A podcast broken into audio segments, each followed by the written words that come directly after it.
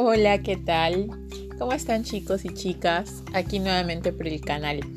Bueno, eh, me han estado preguntando en estos momentos exactamente sobre qué tipo de tela se puede sublimar.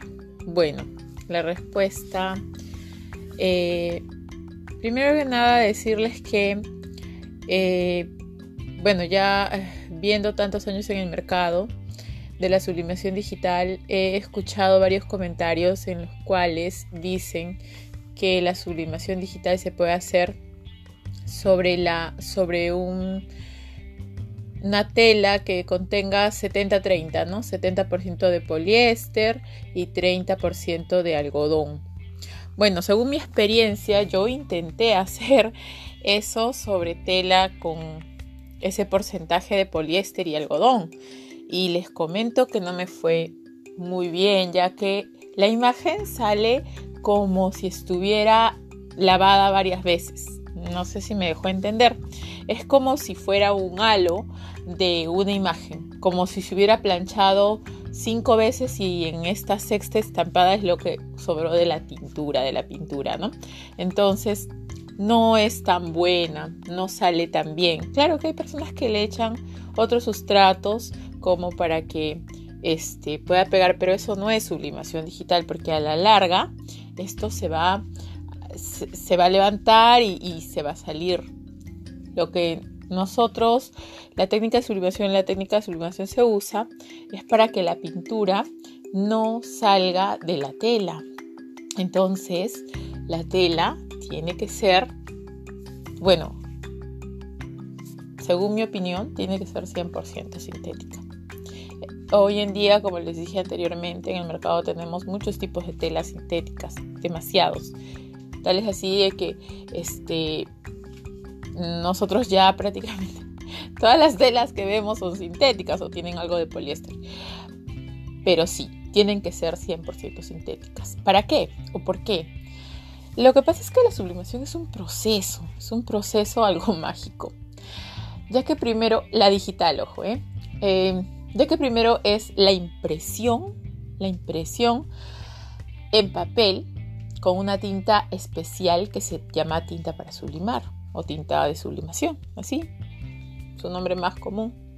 Entonces, esta tinta se imprime por medio de un plotter de sublimación. En el mercado hay muchos, pero yo recomiendo eh, productos Epson. Bueno, eso va a ser otra parte que vamos a hablar de los plotters de sublimación digital, pero sí, les recomendaría esa marca, ¿no? Ahora, para hacer esta impresión se utiliza esta tinta. Una vez que se imprime en el papel, normalmente se usa un papel especial, por así llamarlo, porque es un papel de inyección que también vamos a tocar ese tema sobre los tipos de papeles, sobre este papel en especial, porque yo quiero ir al punto, o sea, al papel que puedes utilizar tú para poder hacer tus impresiones digitales, donde te salga mejor, con la mejor calidad y a un costo relativamente bajo, ¿no? ¿Por qué? Porque siempre cuando uno piensa en hacer un negocio, siempre hay que tener en cuenta de que nosotros queremos conservar al cliente. Y si le ofrecemos en primera instancia un producto con una tinta mm, no tan buena o un papel no tan bueno, entonces ese cliente algún momento ya no nos va a recomendar. Nos puede llevar una vez, dos veces por necesidad, pero tercera vez que nos lleve va a dudar un poco. Entonces, ofrecerles un buen producto con una buena tinta, un buen papel, me parece lo mejor que nosotros podamos hacer al iniciar un negocio de sublimación digital. Entonces, como les venía diciendo, esta impresión se da en el papel. Posteriormente a ello, pasa a una plancha de calor o a una calandra cilíndrica. También lo vamos a tocar, vamos a tocar el tema de las planchas, de las calandras. Voy a hacer videos de cómo se plancha. Va a estar fabuloso más adelante si me acompañan en esta linda aventura de sublimación digital. Entonces, como venía diciéndoles, Eh, luego de que pase la impresión al papel, pasa esto a una plancha de calor. Vamos a utilizar en, este, en esta ocasión el ejemplo de una calandra cilíndrica. Como su nombre lo dice, calandra. ¿Qué será una calandra? Es una plancha de calor que da calor, simple y llanamente. Ahora, para sublimar nosotros necesitamos no un calor normal como el calor de la plancha de casa, o sea, nuestra plancha de ropa, no. Tiene que ser un calor mucho más fuerte, que llega a los 220 grados centígrados. Entonces, para llegar a esa temperatura tan alta, necesitamos una máquina que nos la proporcione. Para este caso tenemos la calandra de sublimación o para sublimar. Entonces allí metemos el rollo de tela, ¿no? Tiene un adaptador en la parte posterior donde se pone la tela, el rollo, que es bien pesado porque hablamos de rollos de 100 metros, de 150, 200 metros. Entonces se pone ese rollo de telita y se pone también un rollo de papel. El rollo de papel ahí hasta de 200 metros. Bueno, hasta donde yo conozco, donde yo he visto, hasta 200 metros, ¿no? Entonces se pone los dos rollos, papel y tela. El rollo de papel obviamente que es nuestro rollito que ha sido impreso con la tinta de sublimación. Luego comienza a girar la máquina y como si fuera una rueda, vamos a poner, bueno, ahorita no tenemos una cámara para poder visualizar, pero imaginémonos en nuestra mente una rueda que va girando y va comiendo o va andando. En este caso, ¿qué va a comer? Papel y tela. Entonces, va comiendo el papel con la tela y va, dándole calor. Entonces, una vez que ingresa por los rolledillos calientes, ¿qué pasa con la tinta? La tinta básicamente se va a evaporar. Muchos de nosotros hemos escuchado los ciclos del agua. sí, es un poco gracioso porque hablar de los ciclos del agua, tercero de primaria, ya. Bueno, sí, pasa como los ciclos del agua. Como la tinta es líquida, es inyect. Entonces, esta tinta líquida va va a reaccionar al calor, porque esa es una de las particularidades de la tinta de sublimación digital. Es una tinta que reacciona con el calor. ¿Qué es lo que le pasa? Se comienza a evaporar y al evaporarse va a buscar un receptor. El receptor, ¿quién será? ¿No se imaginan quién será? Bueno, les invito a que si me escuchan un poco más, aquí les suelto el dato. El receptor es la tela sintética. No es una tela que cueste muy cara por tener este aditivo de sintético. El sintético, ¿qué cosa es lo que tiene dentro de su estructura de tela? Son lo, tiene poliéster. ¿Y qué es el poliéster? ¿Qué cosa, qué más es lo que tiene el poliéster dentro? ¿Cuál es su corazón? Los polímeros. Y los polímeros, ¿cómo reaccionan ante el calor? Se abren vamos a imaginarnos como si fuera una planta. ¿Han visto esas plantas carnívoras? bueno, yo siempre lo comparo con esto porque parece una planta carnívora que se abre y entonces quiere comer. Y por ahí están nuestras micropartículas de vapor de tinta de sublimación en el ambiente. Entonces las encapsula, se las come y, forma la imagen que nosotros hemos diseñado en la computadora. Ey, sí, hemos diseñado una imagen, por ejemplo, la de Hello Kitty en la computadora y decimos, wow, entonces si no se va a ir más que la tinta, ¿cómo se va? Entonces de repente se va a esparcir de diferentes formas, voy a perder cierta tonalidad. No se preocupen si les voy a resolver ese problema, pero primero lo primero. Se comió la tinta y formó la imagen. Entonces tenemos la imagen ya formada. Y luego sale nuestra telita totalmente sublimada, totalmente teñida.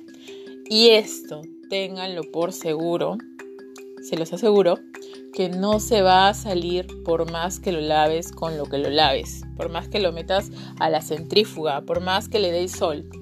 Te digo, esta tinta de sublimación digital tiene otra característica, que es una característica bien marcada, que también eh, tiene un aditivo de protección UV que sirve para que no se vaya a decolorar. ¿Con qué? Con los rayos solares. Correcto, con los rayos solares. Sí, porque obviamente, como les dije en el podcast anterior, esta tinta se usa para camisetas deportivas y como todos los señores aquí presentes, jóvenes y todos los que se pongan una camiseta de fútbol, mujeres también, todos. Entonces, este, verán que sus camisetas pasan los años, los años y siguen igualitas, excepto por alguna que esté rotita o algo que es un tema que se escapa a la sublimación digital. Entonces, no le pasa absolutamente nada a esa camiseta. Este proceso se da para todo lo que sea sublimación digital. Imagínense el mundo amplio que tiene la sublimación digital. O sea, tú tienes tela, tienes cuero sintético, tienes productos que le puedes añadir, ojo, le puedes añadir un polímero, un poliéster, para que se pueda sublimar. Tienes un sinfín de productos a los que le puedes añadir poliéster para sublimar y hay empresas eh, como la Sprintac que te ofrece productos para que tú puedas ofrecerles a tus clientes de empresas productos de merchandising para que ellos puedan promocionar su marca y regalárselos a sus clientes. Entonces, eh, esta es una parte muy interesante que también va a tomar otro podcast y otros más, muchos más, para poderles explicar cuáles son los productos. Y en verdad que me emociona porque son, es una cosa bien linda, lo de la sublimación digital. Es, yo hasta hace poco también estaba viendo los temas de, de en qué más se pueden aplicar y descubrí hasta el mundo del scrapbooking. Es otro mundo donde también se puede utilizar o sea, chicos y chicas, esto de la sublimación digital es un boom.